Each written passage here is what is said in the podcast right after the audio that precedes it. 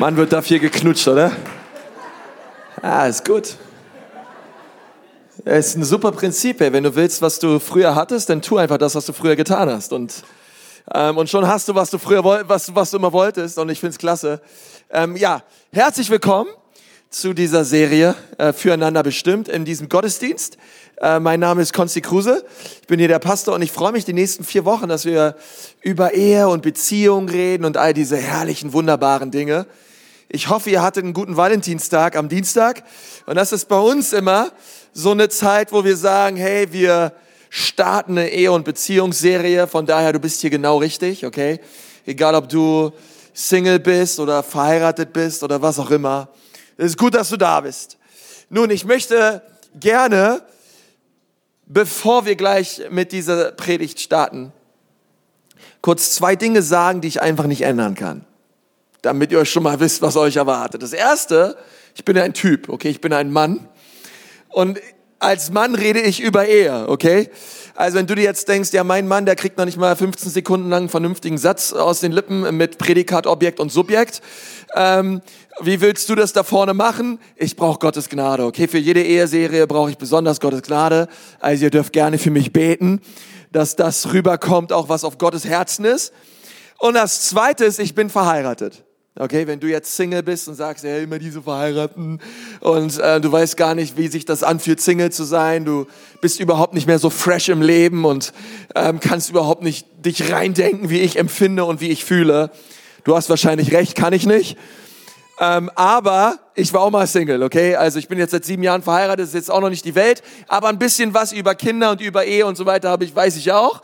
Ähm, aber ich möchte dir sagen, dass es in dieser Serie gar nicht so sehr darum geht, ähm, was ich denke oder wie ich meine. Also diese Serie lautet nicht füreinander bestimmt aus der Sicht von Konstantin Kruse, okay? Oder füreinander bestimmt, so wie Konsti Kruse es meint, sondern die Serie bedeutet füreinander bestimmt was die Bibel uns über Single-Dasein und die Ehe sagt. Okay, das ist mir wichtig. Es geht nicht um meine Meinung, es geht nicht darum, was ich, ich könnte so viel darüber sagen, aber ehrlich gesagt, wem interessiert meine Meinung, okay?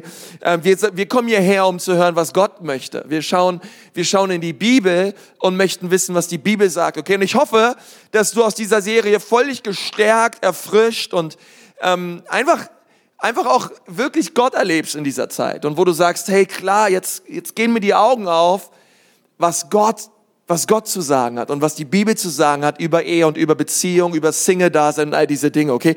Also das möchte ich gleich am Anfang gesagt haben. Es geht nicht um meine Meinung. Ähm, es geht nicht darum, äh, irgendwie hier Position zu ergreifen für irgendein Geschlecht oder so, sondern für mich wichtig ist als euer Pastor, was sagt die Bibel über dieses Thema? Und wenn du dich darüber freust, darfst du gerne mal Amen sagen. Okay. Preis den Herrn. Und deswegen möchte ich doch mal kurz mit uns beten und dann starten wir los, oder? Herr Jesus, dank dir so für diesen, für diesen Morgen. Ich danke dir für den 11.30 Uhr Gottesdienst. Herr, was für eine herrliche Zeit, um den Gottesdienst zu gehen. Danke, dass wir was richtig Gutes erwählt haben. Und danke für all die Leute, die zum ersten Mal da sind. Danke für die Leute, die schon ganz lange da sind, Gott. Und ich bete, dass wir alle, alle in diesem Raum dich erleben und merken, wie du durch dein Wort, durch die Bibel zu uns sprichst. In Jesu Namen. Amen. Amen, Amen, Amen. Okay, also diese erste Predigt lautet zurück zu den Anfängen. Und es handelt davon, dass wir wirklich zurück zu den Anfängen gehen wollen. Was sagt Gott ganz am Anfang über Beziehung?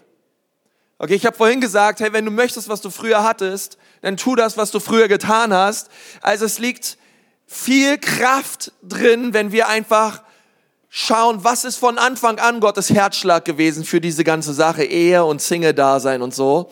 Und deswegen möchten wir zur allerersten Seite in der Bibel gehen, okay? 1. Mose 1. Okay, wenn du deine Bibel dabei hast, kannst du sie gerne aufschlagen. Es gab auch am Eingang Predigtmitschriften, könnt ihr auch gerne mitschreiben. Äh, diese, diese Serie kann wirklich dein Leben retten, also schreib gut mit. Und, und dann ähm, gehen wir zurück zur ersten Seite. Nun, wenn du eine Bibel hast mit Großbuchstaben, ist es vielleicht die zweite Seite, ich weiß es nicht. Aber wir sind ganz, ganz weit vorne, okay, in der Bibel. 1. Mose 1 und ich möchte gern mal Vers 24 mit uns lesen. Gott schuf, sag mal, es schuf alle Arten von Vieh, ich, den Reis braucht ihr nicht wiederholen. Okay? Alle Arten von Vieh, okay, nee, die Rede ist nicht über deinen Mann, sondern wirklich über, wir reden hier von Tieren, okay? Gott schuf alle Arten von Vieh, wilden Tieren, jetzt kommen die Männer, und, und Kriechtieren. Und daran freute er sich, denn es war gut. Okay, nächster Vers geht's weiter in Vers 26 bis 27. Dann sagte Gott, jetzt wollen wir den Menschen erschaffen, sag mal erschaffen. Okay, Gott, Vater, Sohn und Heiliger Geist, gemeinsam im Team ähm, haben sie den Menschen sich ausgedacht und kreiert. Unser Ebenbild, unser Ebenbild, das uns ähnlich ist. Er soll über die ganze Erde verfügen über die Tiere Meer, am Himmel und auf der Erde. So schuf Gott den Menschen aus sein Ebenbild. Als Mann und als Frau schuf er sie.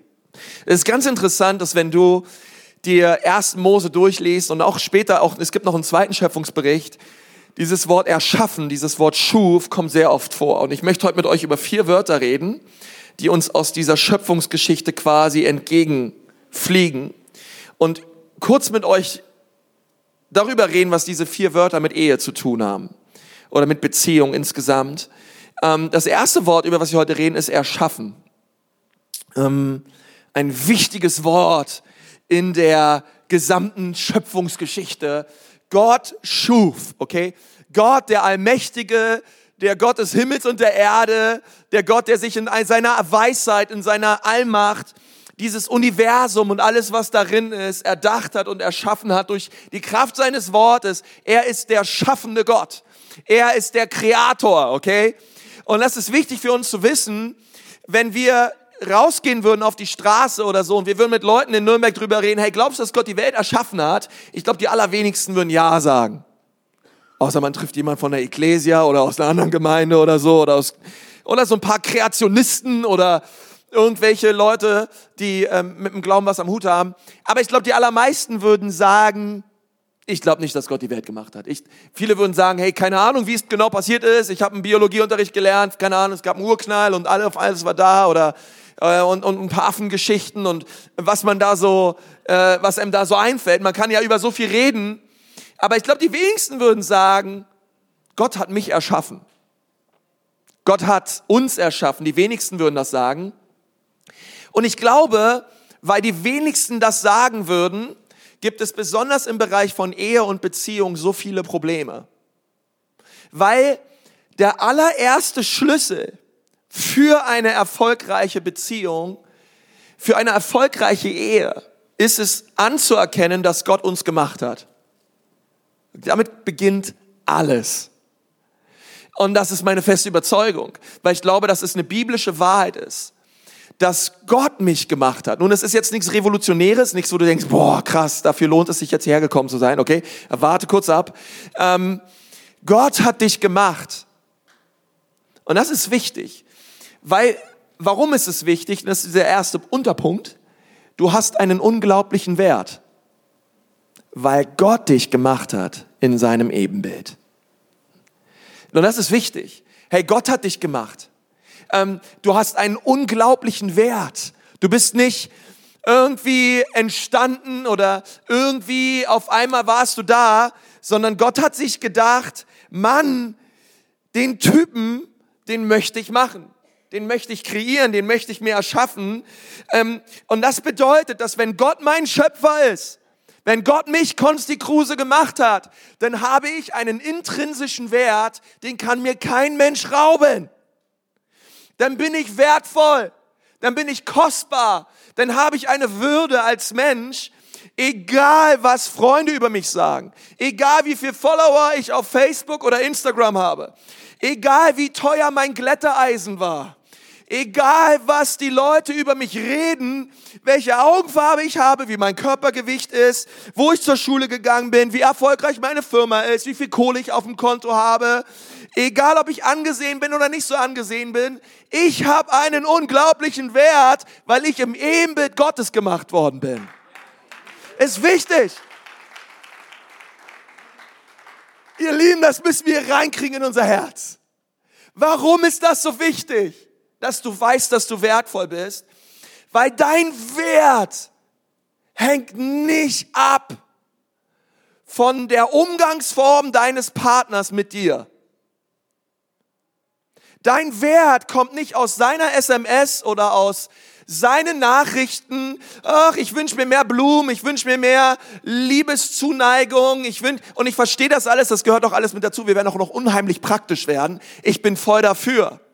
Aber ob das kommt oder nicht, das ist nicht dein Wert. Du bist auch unglaublich wertvoll als Single. Du bist nicht wertvoller, weil du jetzt verheiratet bist sondern jeder, wir sind einfach wertvoll, weil wir sind, weil Gott uns gemacht hat. Okay, mein Wert steht und fällt nicht mit dem, was mein Partner über mich sagt, was mein Partner über mich denkt, wie mein Partner mit, mit mir umgeht.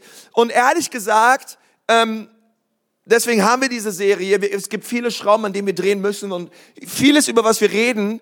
Aber hey, wie wär's, wenn wir eine Position einnehmen und wo wir sagen, hey, ähm, okay, du hast mich abgelehnt, du gehst nicht gut mit mir um, die Art und Weise, wie du mit mir redest, ist nicht in Ordnung und es hat sich auch nicht gerade gut angefühlt, was du über mich gesagt hast. Ich habe mich aber mit der Zeit irgendwie schon dran, leider dran gewöhnt, aber lass mich dir mal was sagen, ich habe unglaublichen Wert auch ohne dich. Ich bin unglaublich kostbar auch ohne dich. Natürlich brauchen wir uns gegenseitig und so weiter. Ich beleuchte gleich die andere Seite. Aber Mann, damit steht und fällt nicht mein Wert, sondern mein Wert steht und fällt damit, was Gott über mich sagt, was Gott über mich denkt. Gott liebt mich, Gott hat mich wunderbar gemacht, okay? Und das ist wichtig für uns. Weil dann versuchen wir nicht unseren Partner auszusaugen, weil er gibt mir Wert, er macht mich schön, er macht, er schenkt mir Würde, hey. Und wenn er es nicht tut, hast du sie nicht oder was? Nein, sondern wir bekommen all das von Gott. Okay? Das ist sehr wichtig zu sagen, denn so viele Beziehungen, so viele Dinge gehen kaputt, weil Menschen in einer Identitätskrise sind. Und dachten, ach, ich dachte, ich bekomme all die Liebe, all die Annahme, die ich brauche in meinem Leben von meinem Partner. Nein, du bist auch ohne deinen Partner wertvoll, kostbar und geliebt. Cool down, alles ist gut. Alles andere ist Bonus. Okay? Einfach zu wissen, wow, ich, ich darf im Bett liegen, ich darf meine Augen aufmachen und, und, und, und in den Himmel schauen und wissen, Gott, danke, ich bin gelebt. Danke, ich bin wertvoll. Danke, ich bin kostbar. Okay? Ist wichtig. Okay, ihr Mädels besonders, ihr habt unglaublichen Wert. Okay, egal was Valentino, Romeo oder Aloysius Pimpelhuber über euch sagen oder über euch fühlen oder was ihr gerne hättet, was sie euch sagen und was, welche Gefühle sie euch gegenüber ausdrücken. Ihr habt Wert, ihr seid klasse, ihr seid toll. Und das ist einfach wichtig, okay? Das ist nicht einfach nur dahergesagt, sondern es ist das, was ich am Anfang lese.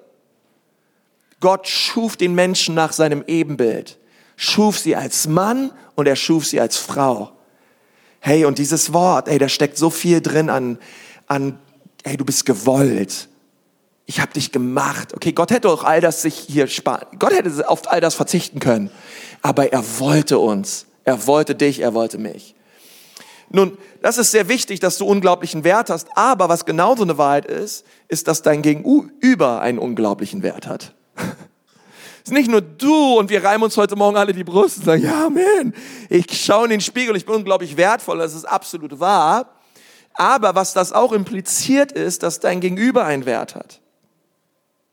Und das ist wichtig, besonders in unserer Gesellschaft, okay? Denn wir können manchmal verschiedene Brillen aufsetzen. Wir setzen so die, die Brille dieser Gesellschaft auf, wo es sehr viel darum geht, hey, wie siehst du aus? Ähm, hey, ähm, wie, wie gibst du dich? Welche Klamotten hast du an?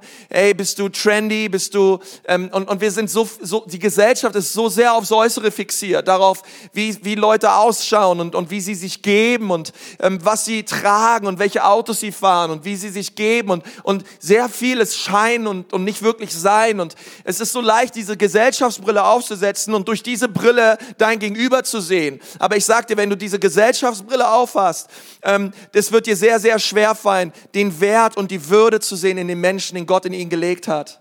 Andere von euch, ihr tragt vielleicht die Vergangenheitsbrille, ja, diese Brille, vergangene Beziehungen, die ich erlebt habe in meinem Leben, okay, Dinge, Dinge, die ich äh, durchgemacht habe in vergangenen Beziehungen. Und du sitzt hier wie so eine Katze und du könntest am liebsten jeden Mann die Augen auskratzen oder ähm, du bist völlig agro-Mann oder agro-Frau aufgrund deiner gemachten Erfahrungen und, und Gott sagt, hey, äh, du hast Dinge durchgemacht, aber in, in all dem möchte ich, dass du siehst und dass du verstehst, dein Gegenüber ist genauso wertvoll, ist genau, hat genauso eine Würde, ist genauso geliebt von mir wie du auch. Weil das wird unser Miteinander dramatisch verändern, wenn wir das verstehen. Wenn wir, wenn wir nach dem Herzschlag Gottes gehen und nicht nach dem Äußeren oder wie Leute sich geben, sondern ich darf verstehen, hey, die Person, die neben mir sitzt, die ist von Gott geliebt. Und du kannst noch so viel beten, dass Gottes Zorn auf sie kommt und dass Gott sie straft. Und du kannst alle Rachepsalmen auslegen und über sie proklamieren. Gott findet diese Person wertvoll und hat sein Leben für sie gelassen, okay? Kann irgendwer dazu Amen sagen? Und das ist wichtig, weil es verändert die Art und Weise, wie wir miteinander umgehen. Es verändert die Art und Weise, wie wir, wie wir denken. Hey, Frauen sind nicht nur Sexobjekte. Hey, das, hey, das ist Würde, da ist, das sind, es ist unmöglich, Pornografie zu schauen und gleichzeitig zu denken, hey, die Person, die da auf dem Bildschirm ist, die hat eine Würde, die ist wertvoll, die ist kostbar, die ist gemacht worden im Ebenbild Gottes. Aber wir, wir packen all das zur Seite und wir, gehen einfach nur danach, hey, was ich jetzt brauche und was ich jetzt will und ah, ich lebe es einfach aus. Und Gott sagt, nein, nein, wenn wir zurückkommen zum Anfang, sehen wir, dass der Mensch erschaffen worden ist nach dem Ebenbild Gottes, eine Würde hat und gewollt ist. Hau mal deinen Nachbarn an, sag ihm mal, hey, du bist gewollt. Preis den Herrn. Okay, das bedeutet, ich habe einen intrinsischen Wert. Den kann mir keiner nehmen, egal wie die Umstände ausschauen in meinem Leben. Das zweite Wort, über was wir reden wollen, was dramatisch die Art und Weise, wie wir Beziehungen verändern, äh, Leben verändern wird, ist das Wort arrangieren. Okay? Das erste Wort ist das Wort erschaffen, das zweite Wort ist das Wort arrangieren. Das ist das, was ich komplett sehe in 1. Mose 1, 1. Mose 2, 1. Mose 3. Gott hat etwas arrangiert. Wir lesen dort in der Bibel, 1. Mose 2, Vers 18, Gott der Herr dachte sich, es ist nicht gut, dass der Mensch alleine lebt, er soll eine Gefährtin bekommen. Gefährtin, okay, die Rede ist nicht von Herr der Ringe oder so, sondern ähm, Gefährtin ist die Rede, eine Gehilfin, ein Gegenüber, eine Frau, okay, der Mann ist alleine, die zu ihm passt. Das ist ein ganz wichtiger, ganz wichtiger Zusatz. Ähm, eine, eine, ist nicht gut, dass der Mann alleine ist. Ist nicht gut, dass der Mann alleine ist. Ich werde ihn eine Gehilfin machen, weil Gott sah die Hilflosigkeit des Mannes. Und er wusste, der Mann braucht Hilfe. Ganz dringend. Das meine ich echt ernst. Ich weiß nicht, wo ich wäre ohne meine Frau, echt jetzt. Ähm, also, miteinander dürfen wir sehen, Gott hat von Anfang an arrangiert, er hat geplant und er hat organisiert. Das allererste, was er tat, ist, er hat die Welt erschaffen. Das Universum, alle Pflanzen, alle Bäume, ähm, Tag, Nacht, Dunkelheit, Licht. Er hat das Wasser vom Land getrennt. Gott hat sechs Tage lang alles arrangiert und alles erschaffen. Und dann hat er Adam erschaffen. Dann schuf er den Menschen. Also, Gott setzte Adam ins gemachte Nest. Gott hat nicht am ersten Tag Adam gemacht, alles, ups, stimmt, alles ist wüst und leer um Adam herum.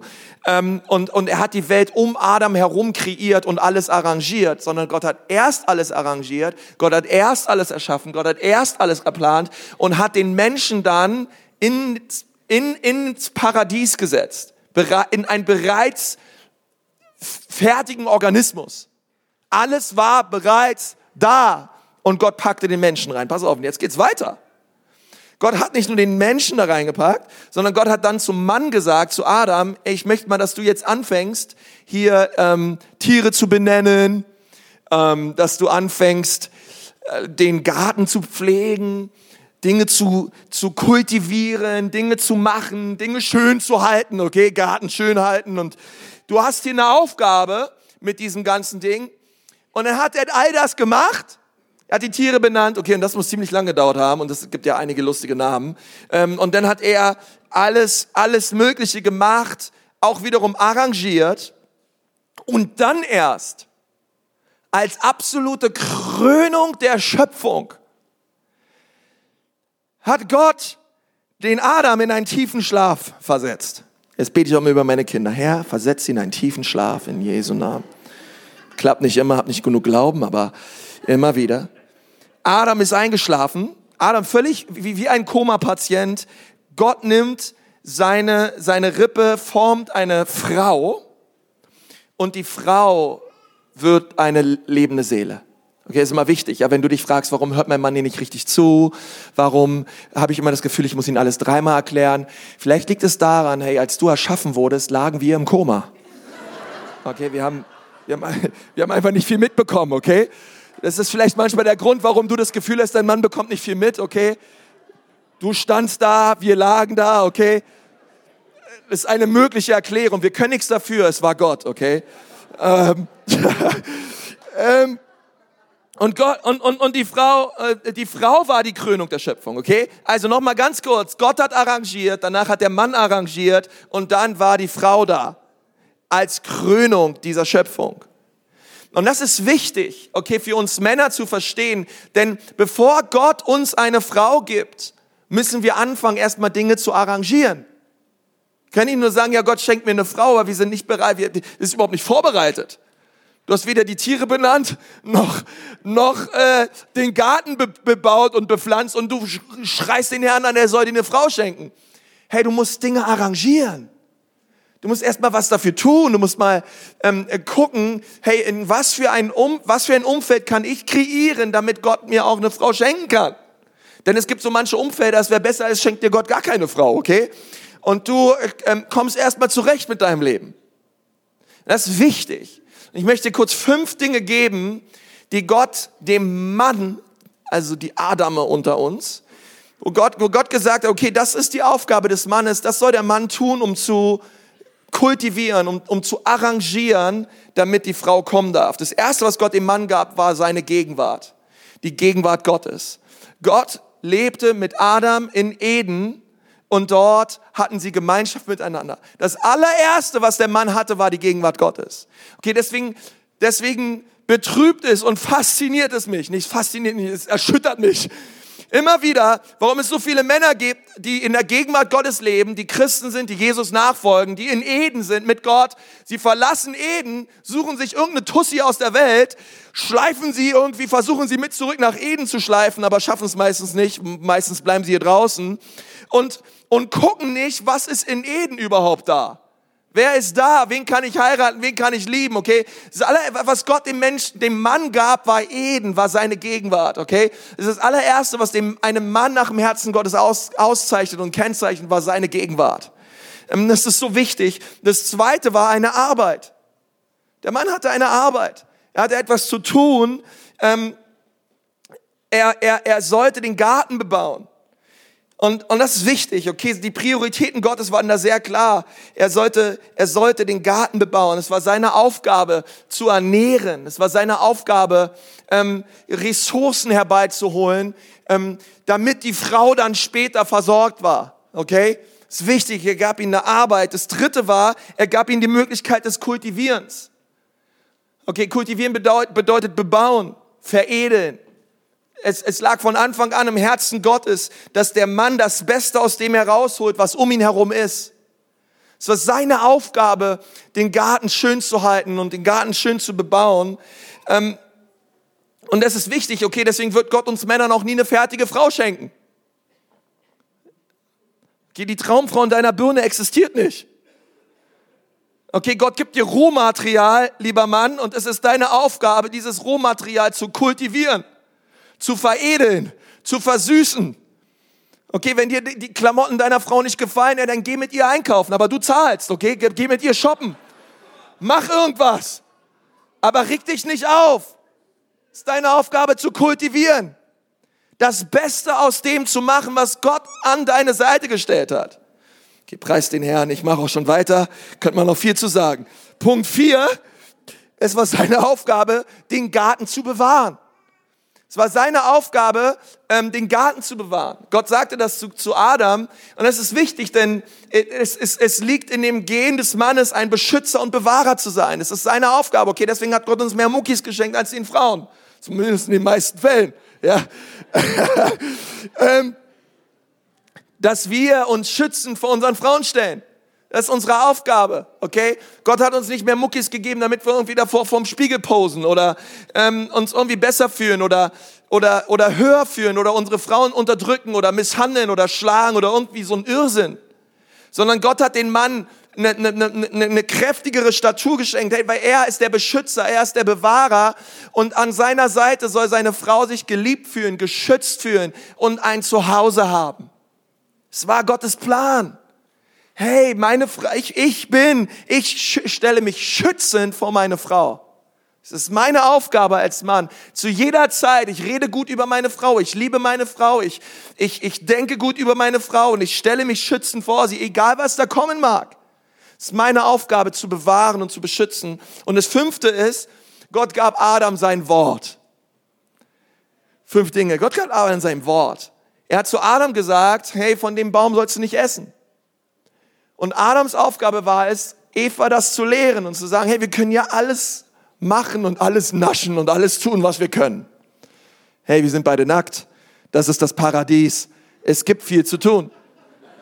Aber es gibt nur eine Sache, die wir nicht tun dürfen. Und da gibt es so einen Baum in der Mitte des Gartens und so weiter, von dem sollen die Finger lassen. Okay? Und was tat Adam? Er hilft ihr auch noch per Räuberleiter, damit sie an die Frucht rankam. Okay?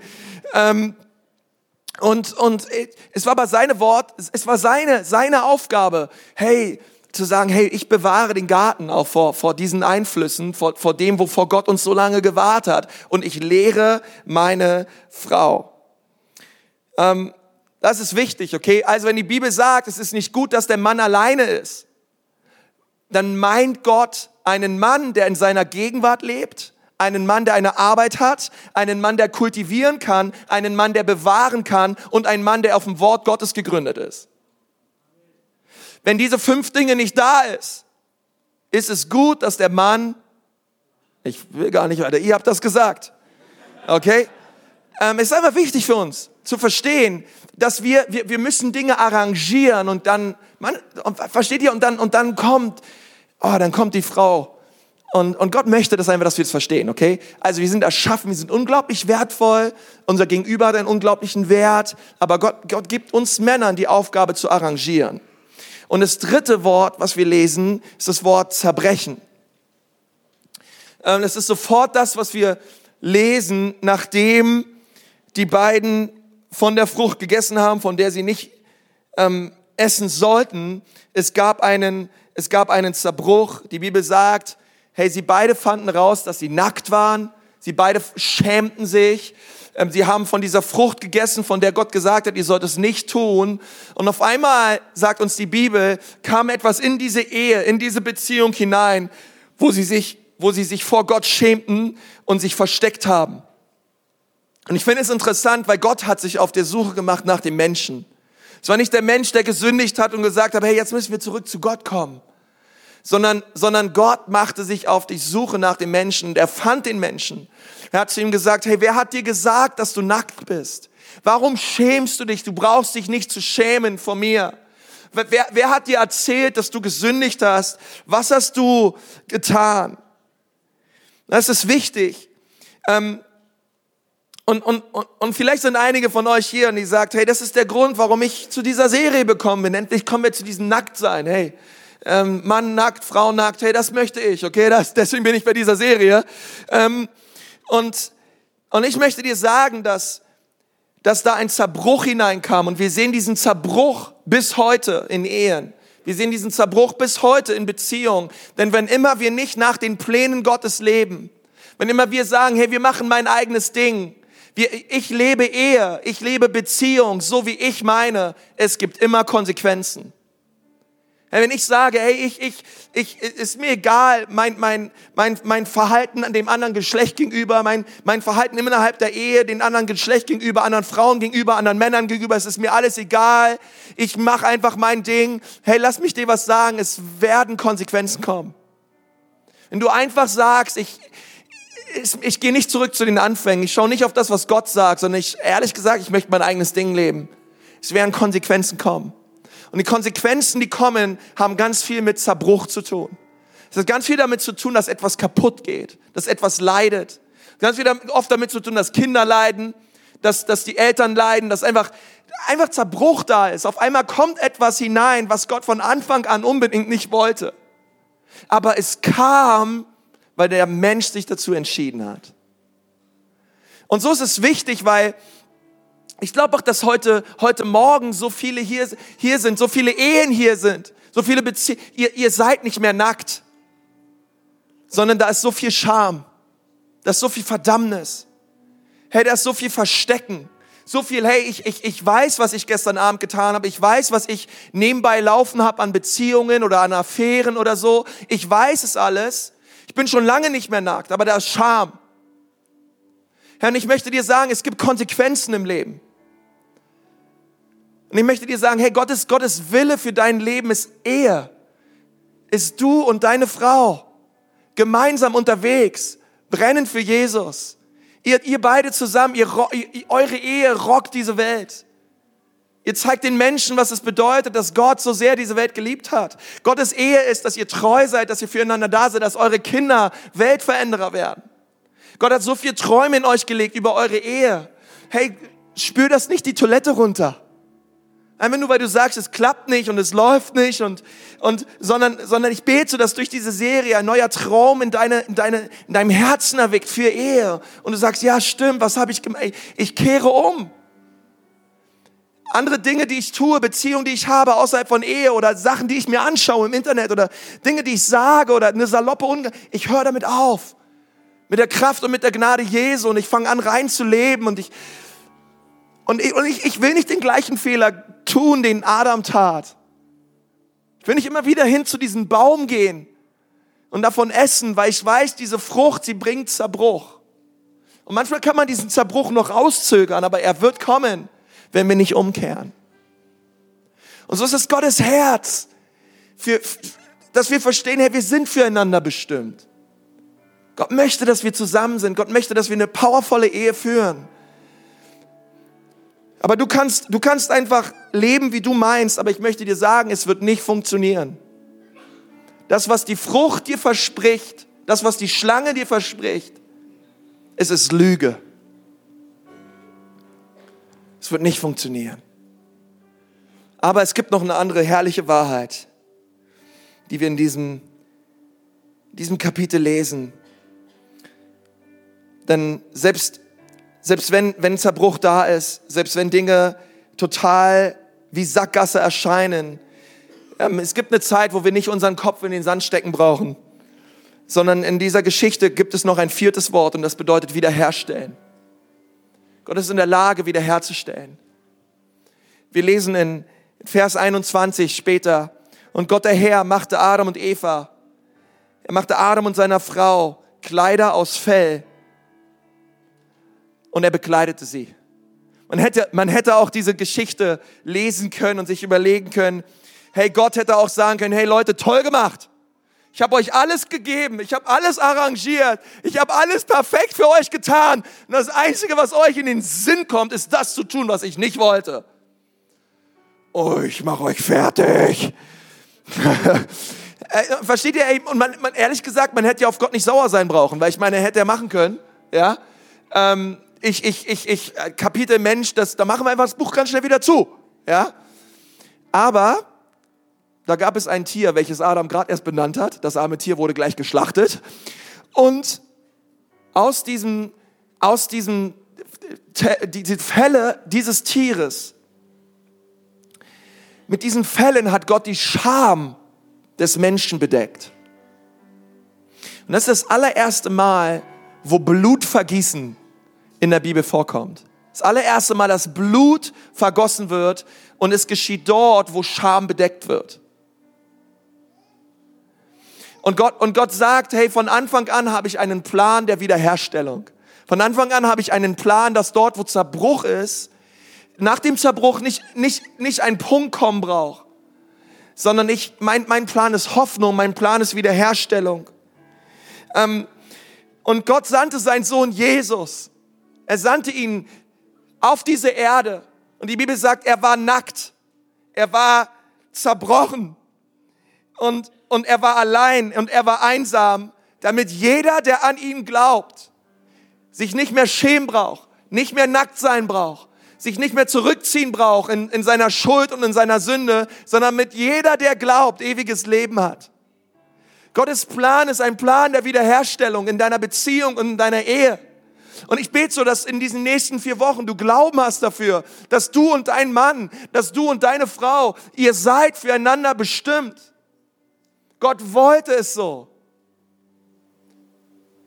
Und ich bete so, dass wir, dass wir so berührt werden von Gott und sagen, Gott, das ist deine Meinung. Gott, ich komme zurück zu den Anfängen und ich möchte Glauben haben, dass es geschieht. Du stellst selbst Dinge wieder her, die zerbrochen sind. Du machst aus Asche Herrlichkeit und Schönheit. Und das, was der Teufel ruiniert hat, Gott, das kannst du umdrehen. Und daraus kannst du Herrlichkeit machen. Ich lade dich mal so ein, dass du mal deine Augen schließt. Dass wir kurz zusammen beten. Denn das ist Gottes Plan. Nicht nur für deine Ehe, für, für, für unseren Umgang mit dem anderen Geschlecht, sondern es ist Gottes Plan für jeden Menschen. Dass wir mit unserer Sünde und mit unserer Schuld heute Morgen zu Jesus kommen. Und dass wir Gott bitten, dass er uns reinigt heute Morgen durch sein Blut. Hey, wenn du heute Morgen hier sitzt und du sagst, Pastor, in meinem Leben ist so viel Zerbruch. In meinem Leben ist auch Schuld und auch Sünde. Ich weiß es. Ich weiß, dass es Dinge gibt in meinem Leben, die sind vor Gott nicht in Ordnung. Ich weiß es einfach. Ich tue Dinge, ich sage Dinge, ich schaue mir Dinge an. Ich mache Dinge, ich weiß, sie sind vor Gott nicht in Ordnung. Und ich spüre gerade auch in meinem Herzen, dass ich diese Dinge bekennen soll vor Gott und dass ich Jesus bitten soll, dass er mich bedeckt mit seinem Blut dass er diese Scham, dass er diese Verdammnis, dass er diese, dass er das nimmt, diese Sünde, diese Schuld in meinem Leben, dass er sie bedeckt mit seinem Blut. Und du sitzt gerade dort und du merkst, dass du gemeint bist. Ich möchte dir sagen, Jesus ist nicht sauer auf dich, sondern er sucht dich. Du brauchst dich nicht verstecken. Er sucht dich und er streckt seine Hand aus und er lädt dich ein, in seine Gegenwart zu kommen. Es gibt Hoffnung mit Gott. Es gibt Hoffnung mit Jesus. Aber fern von ihm gibt es keine Hoffnung. Fern von ihm sind wir verloren. Wenn du gerade spürst und sagst, ja, ich brauche Jesus. Ich brauche seine Hand. Und du möchtest sie ergreifen. Du brauchst nicht aufstehen, nicht nach vorne kommen, aber dort, wo du sitzt. Ich möchte gern Gebet mit dir sprechen möchte gerne ein Gebet für dich sprechen und du sagst, ja, Pastor, das möchte ich. Gerade dort, wo du sitzt, heb doch mal deine Hand und sag, ja, hier bin ich. Jesus, ich brauche dich. Jesus, ich brauche dich. Jesus, ich brauche dich. Jesus, ich brauche dich. Jesus, ich brauche dich. Komm in mein Leben. Komm in mein Leben. Danke. 10, 12, 15 Hände. Preis den Herrn. Herr Jesus, ich danke dir so für all die Hände, die gerade oben sind, für all die Menschen, die sich ausstrecken nach dir, Gott. Ich bete, Herr, dass du ihre Leben berührst, gerade jetzt. Wir laden dich ein, Gott, dass du mit deiner Wiederherstellung, mit deiner Kraft und mit deinem Blut auf ihren Herzen kommst. Und Gott, dass überall dort, wo Zerbruch ist, überall dort, wo Sünde und Schuld ist, Herr, dass es bedeckt wird mit deinem kostbaren Blut. Und Herr, dass sie diesen Moment haben heute vor deinem Kreuz, wo sie kapitulieren, ihre Knie beugen und sagen, Jesus, bitte komm in mein Leben. Jesus, ich brauche dich. Bitte komm und mach mich neu. Oh, Halleluja, Gott ist gut. Ja, die ganze Gemeinde sagt Amen und Amen.